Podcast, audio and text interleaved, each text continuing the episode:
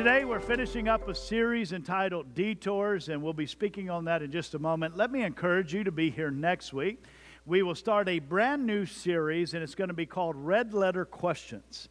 Uh, if you ever read through the Bible and you see that some of the text is written in red and you have what we call a red letter edition, these are words that are attributed to Jesus himself.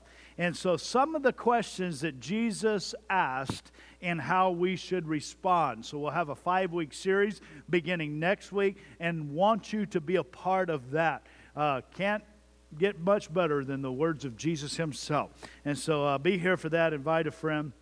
But again, today we're finishing up this series entitled Detours. And speaking of detours, I shared this with the first service, but uh, came across some some photos of some detours on different roads throughout the nation that uh, was on the internet this week, and I thought uh, these were kind of comical. At least I thought they were funny. I don't know how funny the first service thought they were, but they didn't have an extra hours of sleep like you guys did, so you guys are going to laugh hysterically, even if these are not funny. And uh, here's some of the signs. The first one, I just simply call it confusion as it relates to detours. Take it all in for just a moment. Stop detour, dead end, no outlet. I don't know what to do at this moment. There's a fence that's uh, fencing me in. I would call that confusion. This next one, if you uh, are freaked out by clowns as much as I am, this one is called Sounds Reasonable. Take a look at this one. Road closed, local traffic only, detour sounds reasonable. I don't know about you. I am not turning down that road in the middle of the nighttime. This one could have uh, been one that you would find in my hometown of Jones Creek, Texas. Go ahead and put this next one up. Read it, take it in. Stuff broke, fix it later. Go ahead and detour. The next one here is uh, if you ever felt like you're headed nowhere fast, here's your, here's your sign. There you go, nowhere fast. Appreciate that. All right, and then the, the fifth one here is uh, universe is closed, so you have to take rainbow. Now, I think that was name of streets, but nonetheless, I found that kind of comical, and I could see by the hilarity of your laughs that you do as well. Now, this final one is probably the worst detour ever. Go ahead and put this one on right here. Not sure exactly what to do there. But can we be honest? Have you ever been in that place in your life? On your spiritual journey, God's given you a dream, a destiny, He's given you a destination. And when you come to a place in your life where you say, God, everywhere I turn, it seems like there's a detour, I don't know which way to go. Well, today we're continuing our series entitled Detour. And in this series, we are learning that detours are something that most of us don't like because detours disrupt us. Detours delay us. God, you've given me a dream, a destiny, or a destination that you have in mind for me, but every time I turn around, there's a disruption, there's a delay, there is a detour. But the reality in our lives is we all faced detours from time to time dream given, destiny given, but God, I am experiencing detours.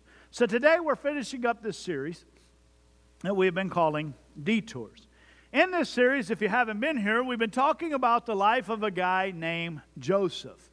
Now, last week we took a detour in our series on detours from Joseph's life as Pastor Benito was here, and he spoke to us about detours of disappointment.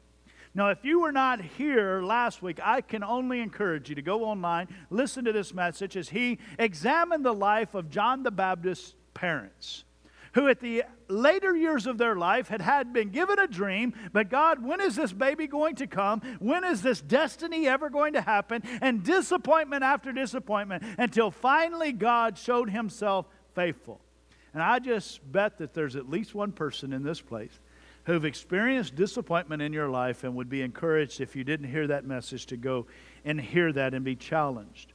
Well, today we're going to get back on the life of Joseph. And Joseph could relate with disappointments in his life. Joseph was an individual who had a dream, and every time he turned around, it looked like there was a derailment, a detour, a disappointment in his life. And so today we're going to revisit his story. Let me give you a little bit of overview.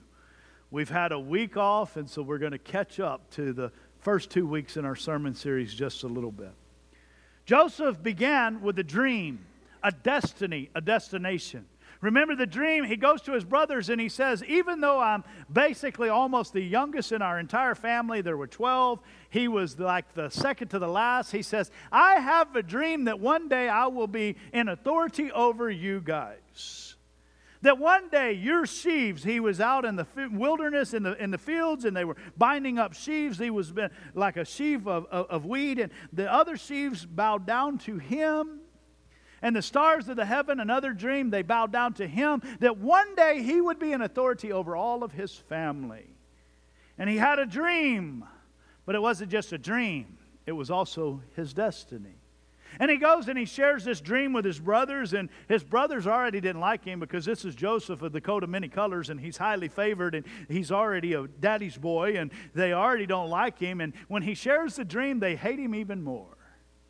So the Bible says one day they're out in a place called Dothan and they're watching over their flocks. And, and Daddy Jacob tells Joseph, hey, go and check on your brothers.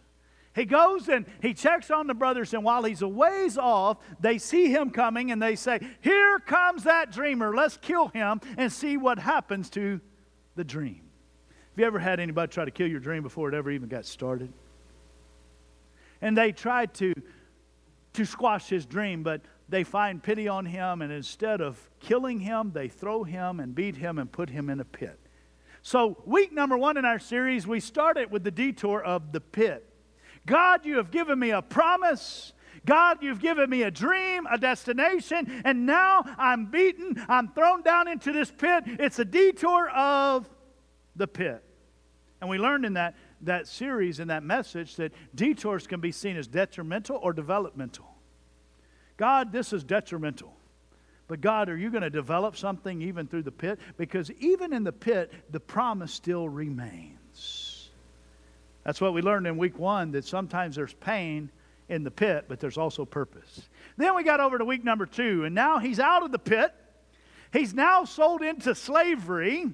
And he ends up being bought at Potiphar, one of the high officials of the Pharaoh, into his household, and he enters into the palace of Potiphar. So he goes from the pit, now he's in the palace. The palace is a much better place than the pit. I don't know about you, but any chance I was given an opportunity to either be in a pit or a palace, I'm going to choose a palace. Anybody else? But we found out there's a problem with the palace.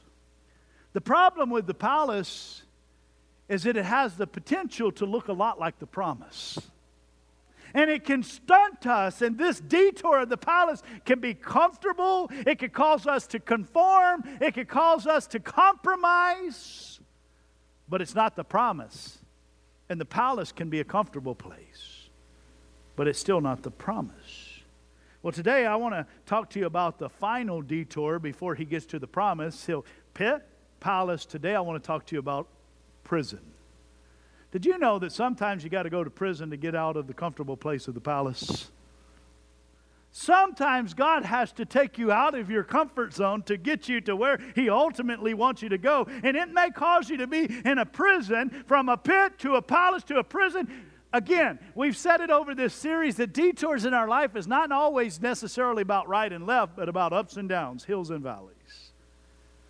Now he's in the valley of a prison. Last time we were talking, we ended at about verse 9, verse 10 of chapter 39 of Genesis. We're introduced at this time to the first desperate housewife to ever come on the scene Potiphar's wife. Joseph is at Potiphar's home and he's experiencing the blessings of the Lord because every time he was in a detour, you look at the pit, you look at the palace, you look at the prison, every time it says the Lord was with Joseph. And God allows him to come into a high place of authority, even though he is a slave. Other than Potiphar himself, he is the main man on campus in this palace. All of a sudden, the Bible says that Joseph was a, a strong and, a, and a, a handsome man. And I know that cross to bear. It's, it's a hard cross to bear, but yes, he said yes over here. There you go. And the Bible says that because he was a good looking man and he had this authority, Potiphar's wife comes and tempts him with compromise. Says, Why don't you come and lay with me? It will be no big deal. It's okay. Come on. In verse number nine, he says, How shall I sin against my God? And so here he is, and he says, I am not going to compromise. He's doing everything he can to not go on a detour in life. I'm going to be faithful to my God and my God will be faithful to me. But sometimes we are in detours of our own doing. What if he had made a different decision? Sometimes we make decisions to fold to compromise, and we find ourselves on a detour. Other times we could do the right thing and still find ourselves in the wrong place. Not a detour of our doing, but someone else's doing. Because the Bible, the story now then in verses 10 through 19 goes on to say Potiphar, Potiphar's wife would not take no for an answer. It says, day after day she would proposition him. And then in verse 10, one day he is going about his business over the household affairs, and he finds himself in the house, and no other servants are around. It's just Potiphar's wife and Joseph. Potiphar's wife says, Come, lay with me, be with me. And he says, I won't do it. And he ri- literally runs for his life. Somebody in this place is flirting with compromise in your life, and you need to take a lesson from Joseph and run from that thing as fast and as far and as quick as you can. And he runs for his life. The Bible says in the moment that he's running, Potiphar's wife reaches out and grabs a hold of his coat or his cloak. Second time this poor guy lost his coat, okay? First time was the coat of many colors, and they strip it from him and put him in a pit. This time it's a coat of authority in Potiphar's house. He's in the palace, and as he runs away from compromise, she grabs a hold of his coat, and he runs out of his coat, and she is left standing there with his coat, his cloak. Now, all of a sudden, the false accusations come she cries out to her other servants and she cries out to Potiphar and says, Look, here is the proof. This man, he has come. He's tried to lie with me. He's tried to compromise me. He's tried to do this thing. And I've got the proof. I've got his coat in my hand. Well, when Potiphar comes back and he returns, he's not so happy about the situation. That's where we pick up our story. He's falsely accused. Potiphar returns we get to our story again in verse 20 of chapter 39. It says, And Joseph's master took him and put him into the prison. The place where the king's prisoners were confined. And he was there in prison. But the Lord was with Joseph. The pit, the palace, the prison, every single time you see that phrase. But the Lord was with Joseph. Cecil, in my life today, I'm on a detour. Let me give you a, a shout out. But the Lord is with you. And it goes, but the Lord was with Joseph, and he showed him steadfast love and gave him favor in the sight of the keeper of the prison. And the keeper of the prison put Joseph in charge of all the prisoners who were in the prison. Whatever was done there, he was the one who did it. Every time you turn around, you see him promoted, by the way, because he is faithful. It goes on. The keeper of the prison paid no attention to anything that was in Joseph's charge because the Lord was with him, and whatever he did, the Lord made it succeed. Have you ever found yourself in a place where you were in a palace season of your life and all of a sudden, maybe even no, no fault of your own, you find yourself in a prison season of life? It's that moment when everything is going good and it seems like all is on top of the world. You're on a mountaintop and detour, detour, danger ahead. and the doctor gives you the phone call and says, Listen, everything seems okay, but uh, I, I need to tell you some stuff, and it's probably better if I do it in person. All of a sudden, you were in the palace moment, but now, God, I'm in a prison, I'm confined. What is going on? It's that situation where your spouse it seems like everything is fine, and then out of nowhere, things just seem to change. And you were in the palace season, everything's okay, and now you're in the prison season. God, what is going on? It's that situation where that child was following after God and he was raised up or she was raised up in the ways and the admonition and the love of the Lord and everything seems fine and it seems like it's going okay and they get in the wrong crowd and the next thing you know, I'm in a prison season. It's that situation where you're, you're at your business and everything seems good, and man, you're just waiting for promotion, and you get the call, and somebody says, I need to talk to you in the office. And you go in, you're excited, and you think something's about to happen, and all of a sudden you say, Hey, we got to downsize. Got to understand. The economy turns. That time where everything seems okay, and then fear and anxiety for whatever reason grabs a hold, and depression is, and we're in a prison season. We were okay, but now we're not so okay. We went from a pit to a palace. It seemed like it was okay, but it's still not the promise. Now I'm again in the prison. Unexpected loss. The list goes on. God, I wish I could go back to the palace season. It wasn't the promise, but it's better than the prison. Kind of like the children of Israel, right? I'm going to take you to a promised land. And the moment they get on the journey to the promised land, and they go through a few difficulties and detours, God, it was better if I was eating leeks and, and onions back in. I don't even like leeks and onions. But I'll go back to that because it's better than my present state forgetting that God, I do have still a dream and a destiny, but God, in our, my moment of delay and disruption, I want to stop short of your promise. God, why do I have to go through the prison season? No one likes the prison season. And your notes, the prison was a place of oppression. It says here in verse 20, they put him into prison, the place where the king's prisoners were confined. Have you ever been in a season where, man, I feel like I'm confined right now? God, I, I just don't understand. I, it's like that picture we showed a while ago, it, it, just a moment ago, where there's a detour at every turn. I don't know where to go. I just feel confined. It's a place of oppression. Not only was the prison a place of oppression, it was also a place of obscurity. Verse 20 says it like this And there he was in prison. Can you imagine? Here, Joseph was. He used to be in a place of high authority in Potiphar's house, he used to be in a place of great prominence. Everybody knew who he was. Now he's just lumped in with all the other prisoners in the king's prison. And he's in a place of obscurity and he's in a place of wondering God, why have you deserted me? Obscurity. I bet you there's probably some people in this place that in your lifetime have felt like you walk through season of obscurity. God, do you even know that I'm here? Do you know where I'm at? If you're in that kind of uh, place, can I give you some, some good news? You're in pretty good company.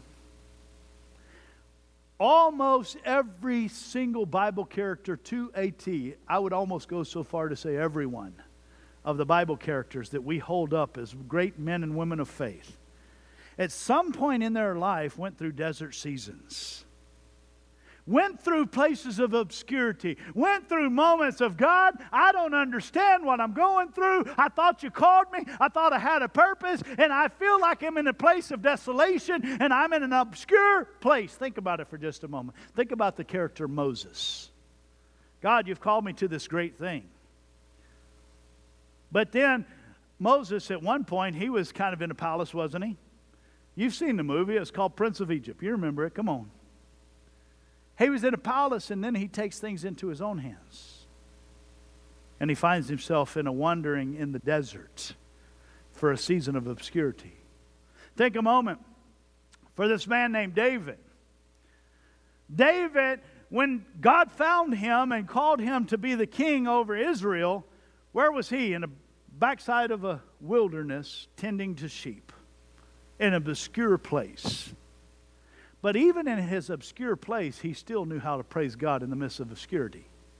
Did you know that many of the Psalms that we read to encourage ourselves were written by David in moments of obscurity? That God, even through the valley of the shadow of death, I'll fear no evil because you are with me. And, and he would, even in obscurity, he knew that God was with him. Talk about obscurity. There's this other guy. It's a pretty important character if you're a Christ follower, who had moments of obscurity in his life too. Matter of fact, we don't hear a whole lot other than one small story of him until he was the age of 30 years old. We hear a story of him when he was 12, when his parents looked around and said, Where are you? as they were traveling to the temple. And they go back and they found this one guy. His name was Jesus. He says, I've been at the temple, I've been about my father's business. Other than that account of his life, at 12 years of age, we really don't know a whole lot about Jesus' life from the age of birth till he started his ministry at 30 years old, and then three and a half years of public ministry. Obscurity. Uh, all the Bible says he was just simply known in the beginning as, oh, that's the carpenter's son. Everyone God used greatly had some kind of moments of obscurity where God was doing something. And no, Christ Himself, He didn't need any perfecting, but the rest of us, we need some perfecting. Sometimes the moments of obscurity are to perfect something in us. How about you? God, where are you? God, have you ever asked these two questions of God? God, are you even aware? And God, do you care? Where are you? I'm in prison. But the Lord was with Joseph. Place of oppression is where the prison is, place of obscurity. Can I give somebody some good news? It's also a place of opportunity. The Bible says in verse 21 God gave him favor in the sight of the keeper of the prison. God all of a sudden begins to promote him through the ranks, and the next thing you know, he is over all of the prison system. It's a place of opportunity. Can I tell you something I used to hear when I was a kid and I didn't understand it, but now that I've put a few years on the on the odometer, I kind of know what they mean by this. There's no test without a testimony. I'm going to rephrase that because it was so long ago I got it wrong. So I'm going to. There's no testimony without a test. That sounds better, right? If I don't go through a test, how can I ever have a testimony of his faithfulness? See, it is the pits and the palace and the prison seasons of our life that we can come back and say, God, in and through it all, you were still with me. It's a great opportunity. Did you know that every reason has a season? Every season has a reason, even sounds better. The Bible says it like this. This is a passage we love to quote. Now, usually when we quote it, we, we're quoting it from a place of faith. Can I get us to quote it from a place of faithfulness? That God, in the midst of my valleys, I'm still going to believe what Romans 8 28 says that all things still work together for good to those who are called according to your purposes. That God, I may not understand why I'm going through it, but I believe I'm going to get through it. And there is going to be the other side. And God, you are faithful, and it's an opportunity to praise you and bring you praise. See, in our life, the prison can be preparation for the promise. I don't know about you, but if I'm Joseph, I'm wondering, God, why do I got to go through all these things? Why do I got to go through all these detours?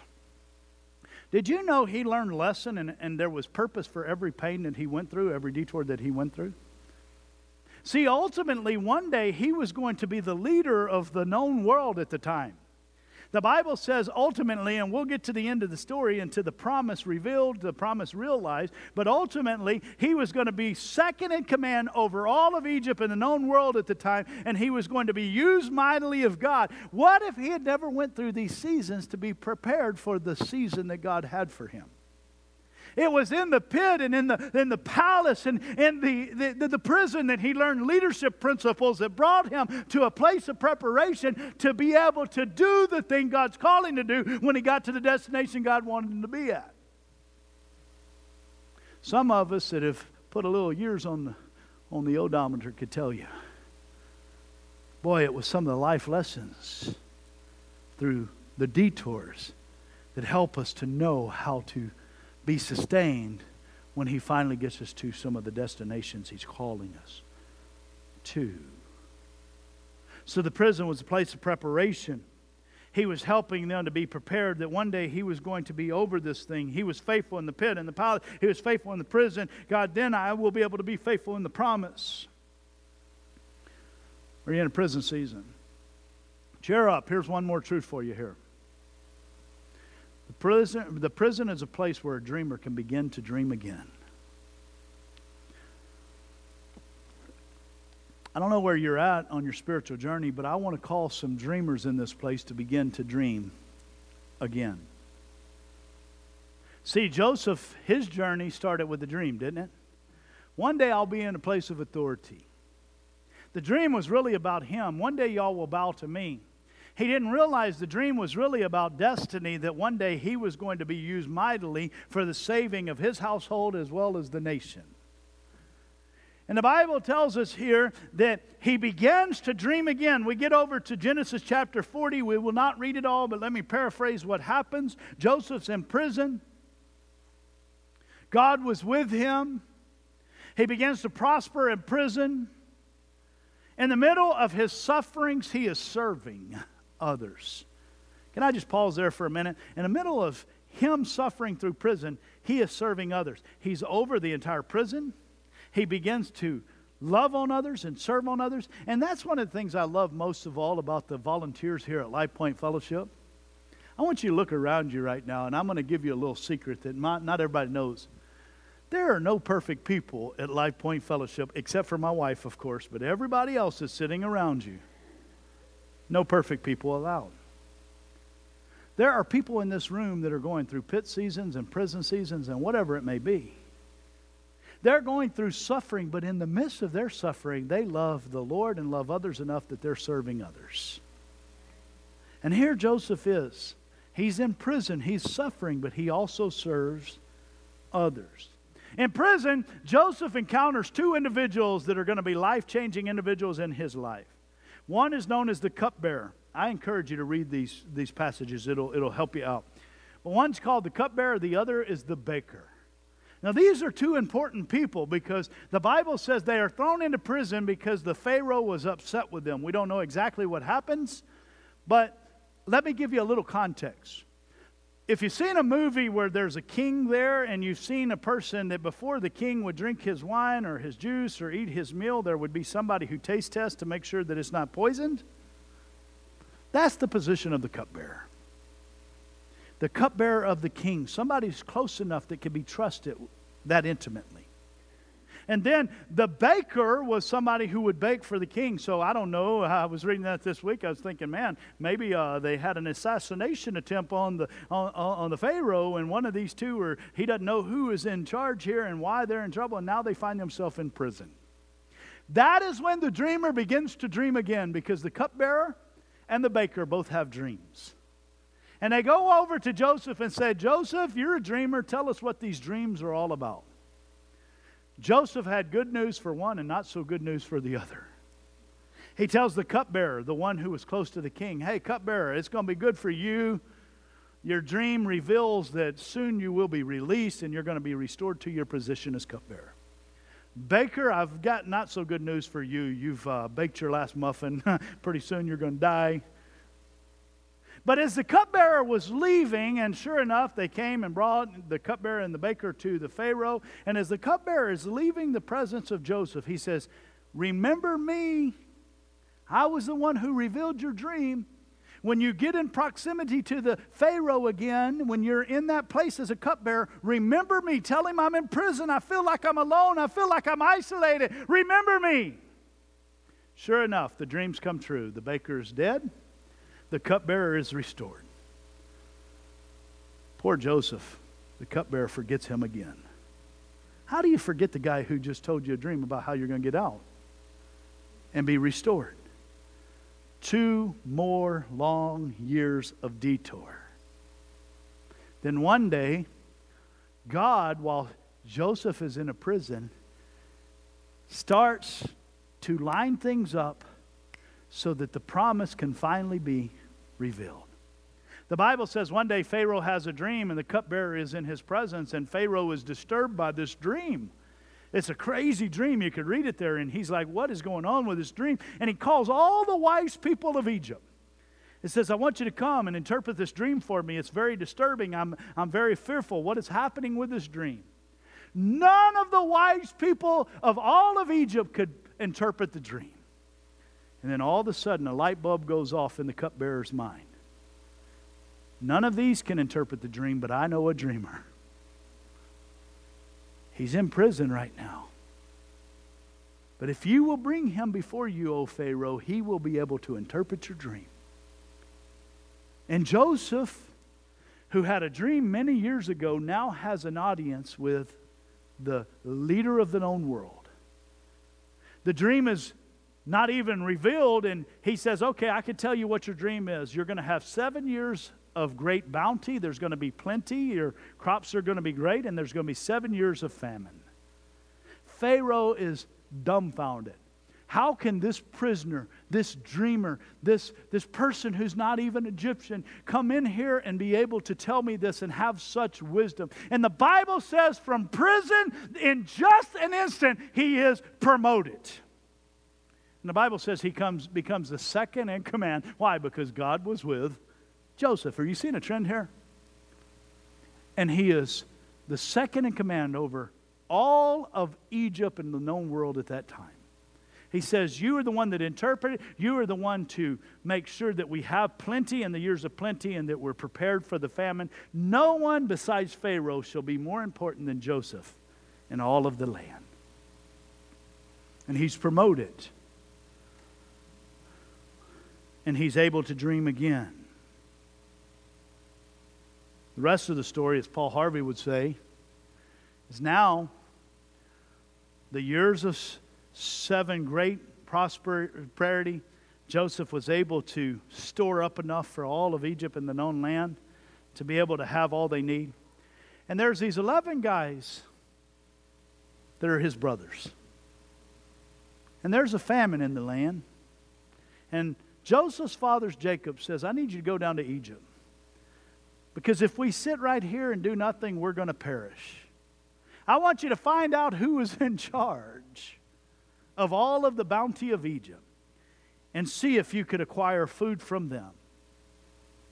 The rest of the story goes that they show up and they don't even recognize Joseph, but Joseph is there and dream that he had so many years ago is being fulfilled as they come and they bow before Joseph and say, Oh, great leader, would you have pity on us and would you save our household?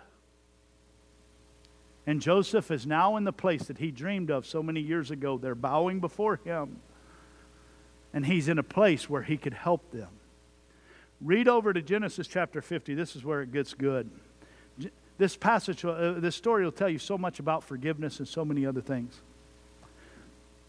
When they bow and they finally are revealed who Joseph is, that they sold him into slavery, that they meant for him to have harm, they're fearful of their lives. Because after all, he had authority to put them to death in the moment. Joseph in chapter 50 says, You do not fear for your lives because the thing that you meant to harm me, God meant for our good, for the saving of many and the saving of our household. God already knew that I was going to be in a pit. God knew that I was going to be in a palace. God knew that I was going to be in a prison. But had I not done all that, I wouldn't have been ready for the promotion. And what you meant for harm, God set up for good, and the saving of the household occurred. Dream revealed Dream concealed, finally, dream realized. And it was a destiny, it was a destination, and it wasn't all about Joseph. It was about the salvation of this household. Can I tell you, a couple thousand years later, what that represented? there would be somebody else who would come along through the household of Jacob. That had how, Jacob's household not been saved through all the pits and the detours, I don't know that we would be sitting here because kind of important to our story. His name was Jesus. Came out of that lineage. The household would not have been saved had Joseph not been given a dream and a destiny, but been willing to be faithful, lifelong follower, even through the detours. I want to just end this sermon series with this simple illustration. I saw someone do this, and hopefully it'll kind of drive us home because somebody in this place probably, if you would look at Joseph's life back at the original dream, you just say, man, he doesn't look like much. He's one of the youngest of the household of Jacob. Doesn't seem like he has all that much to offer. How could that dream ever come to, to pass? Why in the world would all of his brothers and family bow to him? If you looked on, the on the outside, he wouldn't look like much. But can I just challenge somebody in the play, this place today? It's when the pressures of the detours of life begin to apply pressure, that we find out what's really on the inside. And that something greater can come out of us than what looks like if everybody else was looking. Everybody else hears about the dream and hears about the destiny, and they say, Let's kill that dream before it ever begins. How could he ever be? He doesn't even look that significant. He's so small compared to the dream and the destiny. But can I tell you, it's when pressure is applied and we remain faithful that God can do something out of us that's much bigger than what the outside would appear. And when we begin to see with the shaving cream, when you but it's just a little bitty thing. When you apply pressure, it begins to grow and it begins to grow, and it's more and it's more and it's more. And if you were to do this whole thing, it would continue. And it would be much greater than the the outward package. Cecil, I've got some dreams and some destiny. I don't think it'll ever happen. I don't know that I'm significant enough. I've got pressures and detours and delays and disruptions. That pressure is the thing that could cause some. And guess what? Let me just give you a little bit of hint. Should have probably done this on the front end of the sermon series, not on the last day. The story's not about Joseph. Story's not about you. The story is about the one who gave the dream. Because it's not about us that we can stand up under the pressure, but the Bible says something like this Greater is he that is within me than he that is in the world. And that if he began a good work, it's Him that will complete it. I want to call some dreamers to dream again. I want to call some folks to say, God, in the detours of life, I don't want to get stuck. I don't want to be like that signpost and not know where to go. God, I may not understand it, but I know that you are with me, and I will remain faithful. I want you to bow your head, close your eyes for just a moment. I want to pray over you.